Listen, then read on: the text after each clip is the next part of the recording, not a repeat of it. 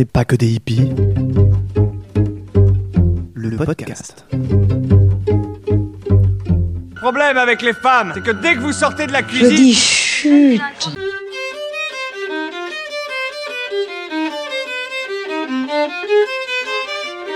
regarde-moi ça. Espèce de hippie de merde.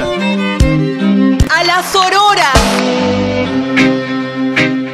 Never ever accept because a woman as a reason for doing or not doing anything. Bonjour à toutes et à tous et bienvenue dans le podcast dont n'est pas que des hippies. Je suis Julie Lado, naturopathe, thérapeute en psychogestionnelle et cuisinière holistique. Et ce podcast est là pour vous parler d'alimentation, de bien-être, de psychologie, le tout saupoudré d'un peu de féminisme. Il a pour vocation d'ouvrir les horizons, de vous donner de nouvelles pistes de réflexion et de vous apporter des connaissances sur votre fonctionnement. On n'est pas que des hippies, le podcast. Suite au podcast enregistré avec Camille Pellou, naturopathe parti vivre au Mexique pour apprendre des chamans, et à notre conversation sur le chamanisme, j'ai eu envie de vous parler de naturopathie. Bien sûr, ça se recoupe, mais au final, la naturopathie est assez mal connue. D'ailleurs, quand je dis que je suis naturo, en général, la première réaction, ça va être de me dire Ah oui, toi tu soignes avec les plantes, c'est ça? Bon, bah euh, oui, mais non. Donc la naturopathie, c'est une médecine traditionnelle, au même titre que l'Ayurveda ou la médecine chinoise. Elle est d'ailleurs reconnue comme telle par l'OMS depuis euh, 1980. La médecine telle qu'on la connaît aujourd'hui, c'est du coup une médecine moderne. Les avancées technologiques, de connaissances au niveau biologique, la médecine d'urgence, la chirurgie, bref, ce que cette médecine moderne propose aujourd'hui est indispensable notamment en cas d'urgence. Moi, je peux te filer une huile essentielle de laurier noble à sniffer, mais si tu as une fracture ouverte, comment dire qu'on va être clairement sur une efficacité relative? La naturo, normalement, c'est ce qui vient avant. C'est de la prévention.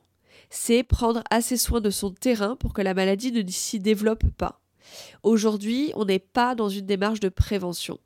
On est d'accord qu'à part les spots pour manger 5 fruits et légumes par jour, ceux pour manger 18 produits laitiers quotidiennement, et peut-être qu'on y reviendra, mais clairement sur les produits laitiers, je suis pas euh, méga pour cette recommandation. Euh, ou encore le fameux euh, le, le meilleur médicament, c'est le mouvement pour le mal de dos. Notre société, elle n'est pas dans la prévention. On attend que la maladie se déclenche, on attend d'avoir des symptômes et ensuite on traite. Pour avoir un ordre d'idée sur le marché mondial du médicament en 2019, on était sur 1046 milliards de dollars de chiffre d'affaires et en France, on était sur 37,3 milliards d'euros en 2019 aussi.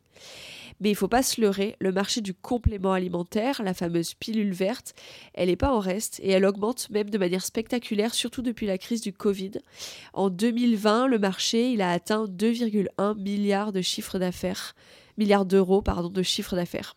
Je sais pas vous, mais moi ça me paraît complètement fou et ça me paraît énorme surtout. On est donc, qu'on soit plus médicaments ou compléments, mais ça vaut surtout pour les médicaments, sur une démarche de prise en charge de ce qui est déjà plutôt qu'éviter que ça apparaisse. Vous connaissez la chanson, quand on a mal à la tête, il y a du doliprane, quand on tousse, il y a un sirop, quand on a mal au ventre, il y a du spasfon, etc. etc.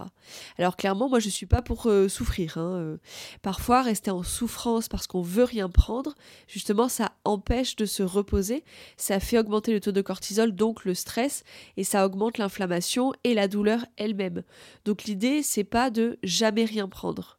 Mais l'idée, c'est de se dire, ok, en fait, pourquoi j'ai mal au ventre? Pourquoi j'ai mal à la tête? Pourquoi je tousse? Pourquoi j'ai la nausée? Pourquoi mon genou me fait mal quand je cours? L'idée, c'est de se poser seul ou avec un professionnel, bien sûr, euh, selon la problématique, pour comprendre ce qui se passe et traiter là où les causes. C'est comme ça qu'on travaille en naturopathie. Si les symptômes sont trop forts, bien sûr, on va pas les ignorer, on va chercher à les soulager, mais ce qui va le plus nous intéresser, c'est pourquoi pourquoi vous avez mal, pourquoi ça craque de partout, pourquoi ça brûle. Parce que c'est en réglant la cause que non seulement les symptômes s'améliorent ou disparaissent, mais aussi que le terrain change et ne devient plus accueillant pour la maladie. Alors attention, il faut que ce soit bien clair entre nous parce que récemment il y a eu deux événements qui m'ont mise euh, profondément en colère. Si on avait que deux, ce serait génial, mais ces deux particulièrement. Et les deux concernent des naturopathes. Le premier proposait des jeûnes d'une longueur mais aberrante de plus de 20 jours, ce qui se fait normalement à l'étranger pour des personnes qui sont excessivement malades et c'est en hospitalisation donc c'est hyper surveillé. Donc lui proposait ça dans un cadre mal surveillé et surtout pas du tout sécuritaire. Bon, ben il y a une des participantes qui est décédée. Et l'autre, ça concerne un naturopathe reconnu qui a exercé son ascendant sur un de ses clients. Je dis client parce qu'on n'a pas le droit d'utiliser le terme patient qui était atteint d'un cancer, euh, en lui interdisant de prendre contact avec son médecin, en le faisant culpabiliser sur l'échec éventuel de sa guérison. Bon, ben, cette personne est morte aussi. Des histoires de dérives comme ça, il y en a dans tous les métiers. Ça touche pas que les thérapies qui sont pas conventionnées, parce qu'on est sur un problème de personne et pas de discipline, donc ça touche tous les métiers. Bref, c'était juste pour que ce soit clair entre nous, je ne suis pas contre la médecine, la naturopathie ne l'est pas non plus. Je ne prétends pas guérir les gens, la naturopathie non plus. Je ne suis pas là pour faire arrêter quelque traitement que ce soit, la naturopathie non plus. La naturo, pour moi, c'est une médecine complémentaire. Elle est ni alternative, ni douce, elle est complémentaire. Ceci étant dit, euh, retrouvons nos moutons. La naturo, donc, elle est là pour découvrir là où les causes du problème et pour soutenir le corps dans sa capacité d'auto-guérison. Elle est là pour rétablir l'énergie vitale, pour aider le corps à se réparer lui-même, pour l'aider à faire son travail du mieux qu'il peut et pour le soulager aussi. Elle est là pour retrouver les bons gestes qui vont dans le sens de la vie et de l'homéostasie. L'homéostasie, ça veut dire l'équilibre. Le corps cherche toujours à rester en équilibre. Et s'il y a un déséquilibre, alors lui, le corps, il va créer un équilibre à partir de ce déséquilibre. Je ne dis pas que ça fera un truc bien, mais lui, le corps, c'est ça qu'il doit faire. Il ne peut que faire en sorte de retrouver l'équilibre. La naturopathie, elle s'appuie sur quatre piliers pour faire ça. L'alimentation. J'ai faim. J'ai faim, j'ai faim, j'ai faim, j'ai faim, j'ai faim. On peut, on peut se tutoyer? Ouais. C'est sympa. T'es lourd. Mais j'ai quand même faim. On va chercher à avoir l'alimentation la plus adaptée à notre corps possible. Et s'il y a des points communs à tous et à toutes, par exemple, on a toutes et tous besoin de glucides, de lipides, de protéines, d'oligoéléments, de vitamines et de minéraux, les besoins et les possibilités vont différer d'une personne à l'autre et changeront aussi tout au cours de votre vie. C'est pour ça que Christian, qui s'est guéri de son panari grâce aux salades de choux et qui essaye de vous convaincre d'en manger pour votre chute de cheveux, ben c'est peut-être pas le plus indiqué parce que c'est pas le même problème déjà de base et en plus Christian, il sait pas pourquoi vous perdez vos cheveux, mais il sait pas non plus si vous digérez bien le chou. Votre corps, il a des besoins spécifiques que vous avez besoin de connaître pour faire au mieux. Et faire au mieux, ça veut pas dire vous priver et devenir orthorexique, par exemple. Je vous invite d'ailleurs à écouter l'épisode du podcast qui est dédié à ce trouble du comportement alimentaire. Ça veut dire prendre du plaisir dans cette manière de s'alimenter, et ça peut prendre du temps, et c'est normal. Mais ça veut aussi dire se lâcher la grappe si vous venez de vous enfiler une pizza ou de faire un apéro entre copains. Mais voilà, si vous avez tout le temps mal au ventre, si vous êtes tout le temps fatigué, que vous avez du psoriasis, que vos articulations vous font mal ou tout autre trouble, l'alimentation, elle va faire partie d'un des piliers pour vous aider à aller mieux. Et le deuxième pilier, ça concerne les émonctoires. Les émonctoires, c'est les portes de sortie des déchets. Alors, les émonctoires primaires, ça va être les poumons, les reins, le foie et les intestins, mais aussi la peau. Et les émonctoires secondaires, ça va être la peau, encore, la sphère ORL, les glandes, les glandes mammaires, salivaires, lacrymales, l'utérus et le vagin. Quand je parle de déchets, je ne suis pas en train de dire que vous êtes sale, pas du tout. Mais notre corps élimine les fibres insolubles, les déchets cellulaires, les liquides qu'il ne, veut pas, qu'il ne va pas utiliser, euh, les produits qu'on va inhaler ou qu'on va mettre sur notre peau, les résidus de médicaments, etc. Les émonctoires primaires, c'est leur job à eux de faire ça de dégager les déchets. Ça va être grâce, enfin, via l'urine, via la respiration, via les selles et via la transpiration aussi. Les émonctoires secondaires, c'est vraiment les bons copains. Eux, ils vont prendre le relais quand les primaires, ils ont trop de boulot. Ça peut se traduire du coup par des maladies de peau, des boutons, des pertes blanches trop abondantes ou odorantes, ou encore le nez qui coule en permanence par exemple. Le troisième pilier, il va toucher la sphère physique et nerveuse. Là, on parle, euh, pour ne pas changer de ce que je dis d'habitude partout, on parle de contact avec la nature pour se décharger des tensions, des ions positifs qui aggravent l'inflammation. Et le fait d'être électrique tout le temps aussi et de se prendre le jus, euh, ça, ça veut dire qu'on est trop chargé en ions positifs également. Et le contact avec la nature permet de se recharger en ions négatifs. Donc on se décharge des ions positifs et on se recharge en ions négatifs. Le repos, la relaxation, mais du coup le vrai repos, la sieste, la flânerie, la somnolence par exemple, ou aller faire un tour au spa. Le mouvement, et à ce propos, peut-être que vous l'avez déjà écouté, que vous les avez déjà écoutés d'ailleurs, mais il y a deux épisodes qui sont dédiés au sujet et qui sont sortis en octobre, dont un avec euh, Johanna Siama, la queen du mouvement et de la mobilité. D'ailleurs, la respiration aussi, et si vous n'êtes pas familier des exercices respiratoires, ça peut vous paraître peut-être un peu bizarre de parler de ça, mais quand on n'y prend pas garde, on a souvent tendance à avoir une respiration qui est plutôt haute, qui n'est pas complète, qui ne nous apporte pas assez d'oxygène, même si évidemment on en a assez pour vivre.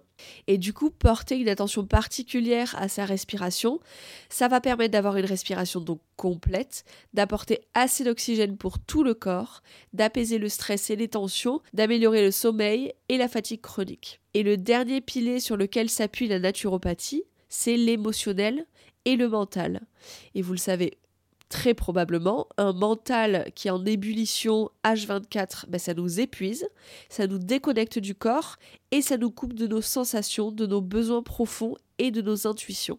Et un état émotionnel qui fait les montagnes russes ou alors dont on s'est coupé, ben ça aussi ça nous épuise et ça aide pas du tout à trouver son équilibre. Et en fait, c'est ça la naturopathie c'est trouver l'équilibre, celui qui vous convient à vous. Ça veut dire comprendre ce dont votre corps il a besoin. S'il y a des déséquilibres, comprendre d'où ils viennent et les corriger. C'est aussi savoir ce dont votre corps a besoin comme nourriture. Et ça veut dire, en fonction de vos déséquilibres éventuels, savoir quoi privilégier pour répondre aux besoins spécifiques de votre corps. Ça va être aussi de trouver l'équilibre entre ce dont votre corps a besoin et ce dont votre vie sociale a besoin. Parfois, ça ne va pas du tout ensemble, mais se nourrir amicalement, amoureusement, familialement, se créer des souvenirs autour d'un repas qui ne correspond pas forcément à ce dont on aurait besoin au niveau physiologique, ben ça aussi c'est hyper important. Ça veut dire aussi trouver l'équilibre entre le mouvement et le repos. Et aussi savoir et bien garder en tête que les besoins de notre corps, de votre corps, ils évoluent tout le temps, que rien n'est figé. Donc c'est trouver l'équilibre dans les émotions, les pensées, les envies et le quotidien aussi. Ces équilibres-là, ils sont fragiles parce qu'on maîtrise pas tout, notamment pas les événements extérieurs, et que les choses, ben, comme je l'ai dit, elles évoluent, elles bougent, elles changent tout le temps. Donc trouver son équilibre et le garder, ça veut dire aussi rester souple, accepter que nos besoins changent, mais nos envies également, que rien n'est figé et que rien n'est gravé dans la roche que ce qui vous allait à 20 ans, ça vous va plus à 30 ans, que ce dont vous aviez envie à 40 ans, eh ben ce sera pas les mêmes envies à 50 ans, c'est pas grave et c'est normal. Et pour retrouver l'équilibre, eh ben la naturopathie, elle va s'appuyer sur plusieurs outils et techniques. Et c'est pas que les plantes. Il va y avoir la bromatologie, donc les aliments, l'alimentation, la kinésiologie, soit le mouvement, la psychologie, L'hydrologie, c'est l'utilisation de l'eau en interne, donc l'eau qu'on ingère, mais aussi celle qui circule dans notre corps, et en externe, par exemple les bains ou les thermes. La phytologie, et là on y vient, c'est les fameuses plantes. Ah, enfin. On les utilise en alimentation évidemment, en tisane, en décoction, mais aussi en préparation, comme avec les macérats, la gémothérapie, les élixirs floraux ou les huiles essentielles par exemple. On va avoir la chirologie et la réflexologie, donc les techniques manuelles. Et là, on va parler notamment de réflexologie plantaire et ou palmaire, mais aussi de massage. Et quand on a une action sur le corps de manière physique, comme le massage, on va aider le corps à dénouer les blocages, à dénouer les tensions, à faire circuler les fameux déchets. On aide la lymphe à bouger dans le corps et on aide l'énergie vitale à circuler. L'actinologie, c'est l'utilisation de la lumière, des rayons. Alors évidemment, on pense en premier au soleil et c'est normal, mais aussi c'est indispensable quand on le peut de s'y exposer. Mais on peut penser aussi à l'exposition à des lumières particulières comme on le fait en luminothérapie. Et là, on va utiliser l'exposition à la lumière euh, pour activer notamment la glande pinéale et la sécrétion de mélatonine pour améliorer l'humeur, la dépression saisonnière et le sommeil, surtout quand il est perturbé par un rythme de travail particulier, par exemple. On va utiliser aussi la pneumologie, donc l'air. Et là, ça veut dire la respiration, mais aussi l'exposition au grand air et au vent également. Et pour terminer, il y a la magnétologie, donc les techniques de revitalisation qu'on va utiliser avant ou après une détox ou en cas de grosse grosse fatigue, de sortie de maladie longue durée, en postpartum, bref quand on est HS. Ces dix techniques, elles sont utilisées pour rétablir le terrain, pour retrouver la vitalité, pour prendre soin de son énergie, de son corps, mais aussi de son esprit. Bien sûr, après, chaque naturopathe est différent et va avoir ses euh, spécificités, mais c'est complètement normal. Et alors, on prend le truc un peu à l'envers, mais maintenant, je vais vous parler des fondements de la naturopathie, à quoi on s'attache véritablement. En naturo, on parle de vitalisme, d'énergie vitale. C'est le prana en Inde, c'est le chi au Japon, et on peut le rapprocher aussi du terme d'homéostasie, donc de l'équilibre. On va aussi regarder de près ce qui va toucher les humeurs du corps. On parle donc d'humorisme, ce qui n'a rien à voir avec l'humour, malheureusement. Donc, on va parler des liquides. Et ça, c'est l'accumulation de la toxémie, notamment au niveau de la lymphe et du sang, qui va encrasser les humeurs, donc notre terrain. On parle aussi de causalisme. Je l'ai un peu dit au début, mais en naturo, on fait de l'investigation. Les symptômes, ils sont importants, mais ce qui est le plus important, c'est le pourquoi du comment. C'est là où les causes du problème. Et c'est sur ça qu'on va se concentrer pour que les symptômes s'effacent et surtout pour que le problème ne revienne pas ni comme il était à la base, ni sous une autre forme. Le quatrième fondement de la naturo, c'est l'hygiénisme, c'est-à-dire qu'on ne va utiliser que les dix techniques dont je vous ai parlé plus haut en prévention mais aussi en soins. Il n'y a pas de complément alimentaire qui entre en jeu, on ne compte que sur la régénération naturelle du corps et sa capacité d'auto-guérison. Et pour terminer, on parle d'holisme. Et vous avez déjà entendu le mot holistique parce qu'il est méga à la mode, et en même temps il est très joli et il porte bien son nom. C'est-à-dire qu'on prend en compte la personne dans son entièreté comment elle vit, qu'est-ce qu'elle mange, comment elle bouge, comment son corps il élimine, quelles sont ses émotions, ses blocages, son histoire. On prend tout en compte. Alors voilà, la naturopathie, c'est un mélange de savoirs ancestraux, euh, les connaissances des plantes, l'utilisation de ce qu'offre la nature, l'utilisation de l'eau en soins aussi la connaissance du corps, etc. Et c'est aussi l'utilisation des, dernières recherches scientifiques, par exemple sur le microbiote ou les neurotransmetteurs. C'est du bon sens aussi, beaucoup, hein, et c'est réapprendre à se connaître et à se reconnecter à soi, ce qu'on nous a clairement jamais ou quasiment jamais appris. Je n'ai pas parlé des pères fondateurs de la naturo, de ceux qui ont fait avancer cette médecine. Je parle de pères et je le mets au masculin parce que incroyable, comme à son habitude, le patriarcat qui date de moult longtemps, hein, ne nous mentons pas, il a eu l'amabilité d'invisibiliser les femmes qui auraient pu compter dans cette historique. Alors, c'est gentil parce qu'il l'a fait sur absolument tout. Euh, les avancées euh, scientifiques, les arts, euh, la littérature, le, tout. Il l'a fait sur tout. Donc merci le patriarcat. Alors, quand même, je rends à euh, César ce qui est à César. Euh, il y a eu Hildegarde de Bingen qui a fait l'histoire. Mais comme c'était une femme d'église, je pense que ceci explique probablement cela. Mais Hildegarde, donc, prénom somme toute excessivement moderne, elle est du XIIe siècle. Et elle, elle a des révélations divines dans euh, plein de domaines, comme l'art, la politique, la science, et aussi l'hygiène et la médecine. Elle a une connaissance des plantes qui est juste incroyable. Elle a une connaissance de la pharmacopée, euh, de ce qu'on trouve dans la nature, qui est assez dingue aussi. Long story short, elle est une des médecins les plus renommés de son temps, et aujourd'hui il y a même une marque à son nom. Voilà, donc à part elle, euh, eh ben, disparition de la jante féminine. Pourtant, parmi les milliers de sorcières tuées au XVIe siècle, pour diverses raisons extrêmement légitimes telles que être veuve, ne pas avoir d'enfants, s'opposer à l'autorité des hommes, bien sûr, ne pas assez aller à l'église, ou encore connaître les plantes qui soignent, à une époque où la médecine, notamment dans les campagnes, elle n'était pas franchement au top, ben, parmi ces milliers de femmes, dont beaucoup étaient des femmes euh, sachantes et savantes, mon petit doigt me dit qu'il y en a plus d'une dans le lot qui aurait pu peser dans la balance des avancées et des découvertes en matière de santé. Mais bref, je ne vais pas refaire l'histoire, et je fais une énorme digression pour dire que je vais donc parler que d'hommes. Donc, le papa de la naturopathie, tenez-vous bien, c'est Hippocrate, comme la médecine moderne. D'ailleurs, moi, j'ai prêté serment en devenant naturopathe. Lui, il a posé les notions de force vitale et d'humorisme dont je parlais tout à l'heure. Il est aussi à l'origine euh, de phrases qui sont reprises environ partout, notamment que ton aliment soit ton premier médicament, et une autre phrase qui me paraît hyper puissante et qui dit primum non nocere. Je parle très bien latin, je crois que c'est latin. Qui veut dire d'abord ne pas nuire. Et ça, c'est un peu une des bases de notre métier.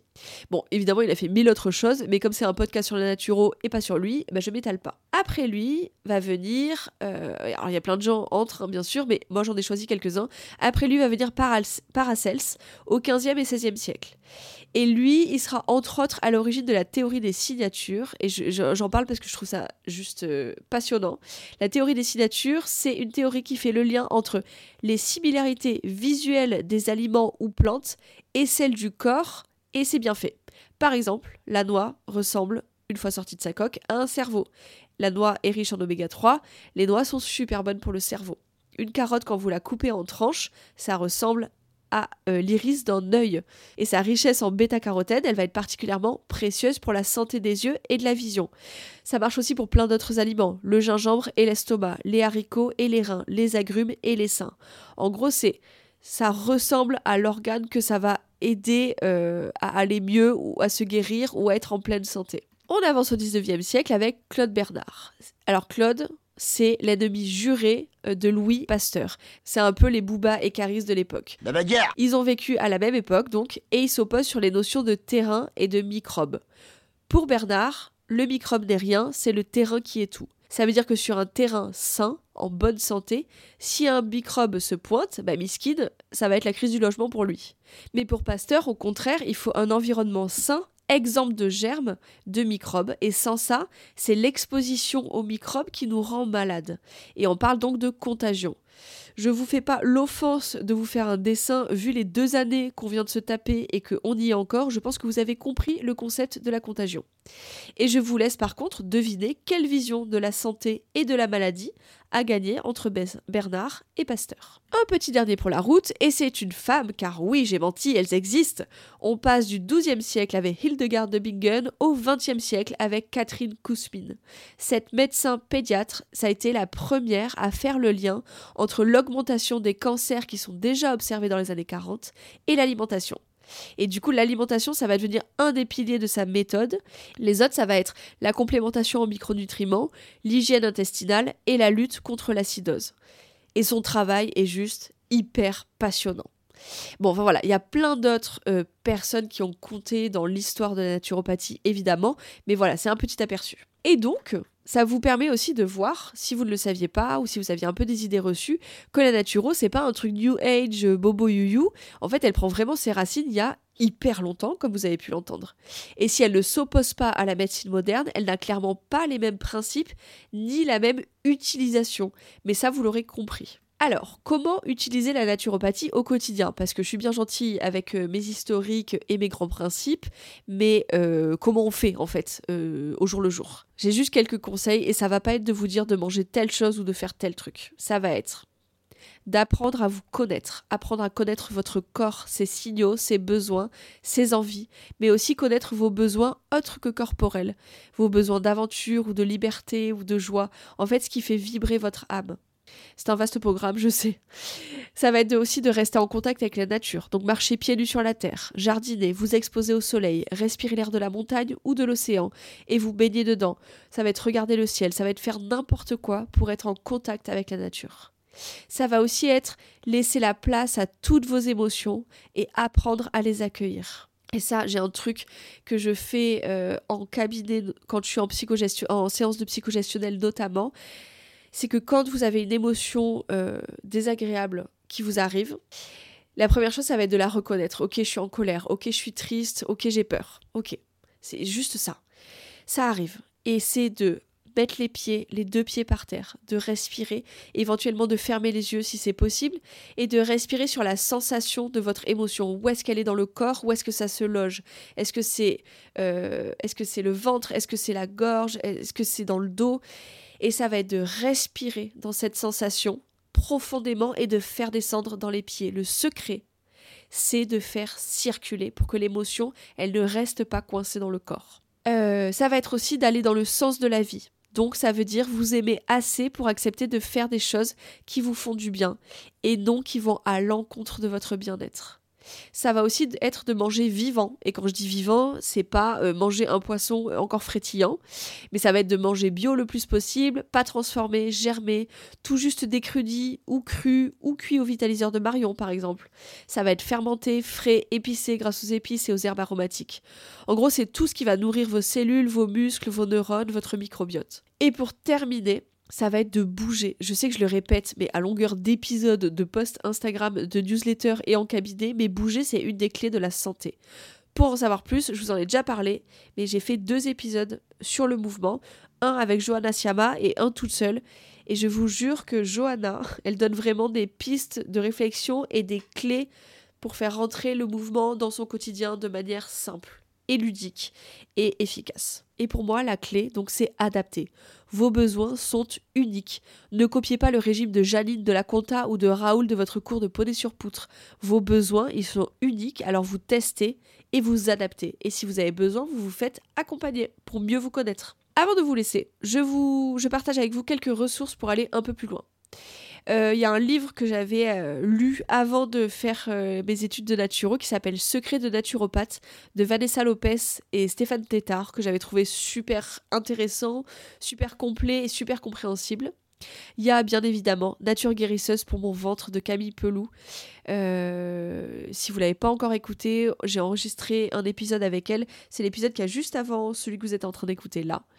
Son livre, il est juste, pour moi, c'est, ça fait partie euh, des indispensables. Il est hyper intéressant, hyper documenté, hyper gourmand parce qu'il y a plein de recettes. Si vous avez les intestins fragiles, je vous jure, c'est le livre qu'il vous faut. Un autre bouquin, Mama Mélis, le manuel de gynécologie naturopathique de Rina Nissim.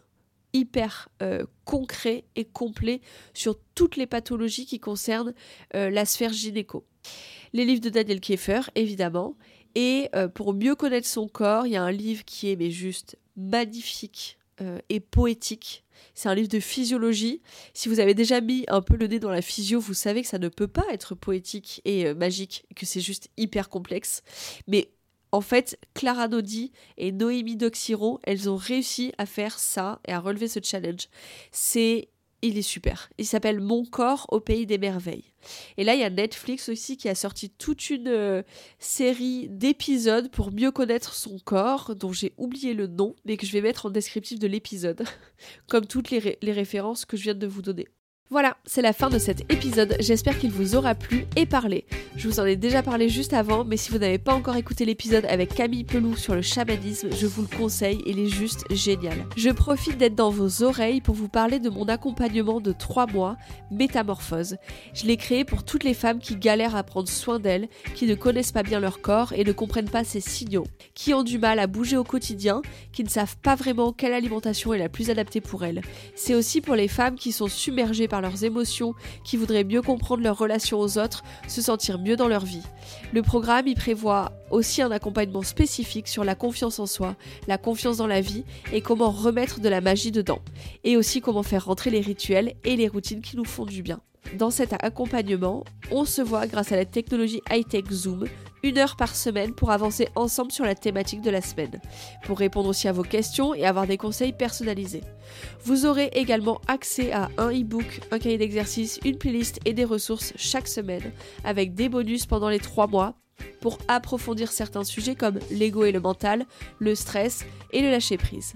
Cet accompagnement, c'est un mélange de naturopathie, de psychogestionnel et de yuyutri pour vous aider à mieux vous comprendre, mieux vous aimer, mieux vivre, faire entrer la légèreté dans votre vie, dépasser les blocages, apaiser vos relations avec vous-même, mais aussi avec les autres. Vous avez toutes les informations sur mon site, je vous mets un lien direct dans le descriptif de l'épisode, et si ça vous intéresse, vous pouvez réserver un appel gratuit avec moi pour qu'on en discute. Bien sûr, il n'y a aucun engagement et vous repartirez déjà avec des conseils concrets pour vous aider. Si vous avez des retours sur l'épisode, que vous voulez partager quelque chose, je reste joignable par mail à paquedehippies.gmail.com et sur Instagram.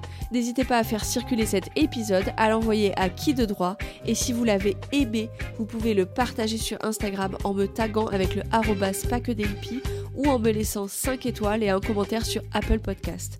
Ça m'aide à faire connaître ce travail, à diffuser l'information et à faire grandir le podcast. Merci de m'avoir écouté, prenez soin de vous et à bientôt dans vos oreilles.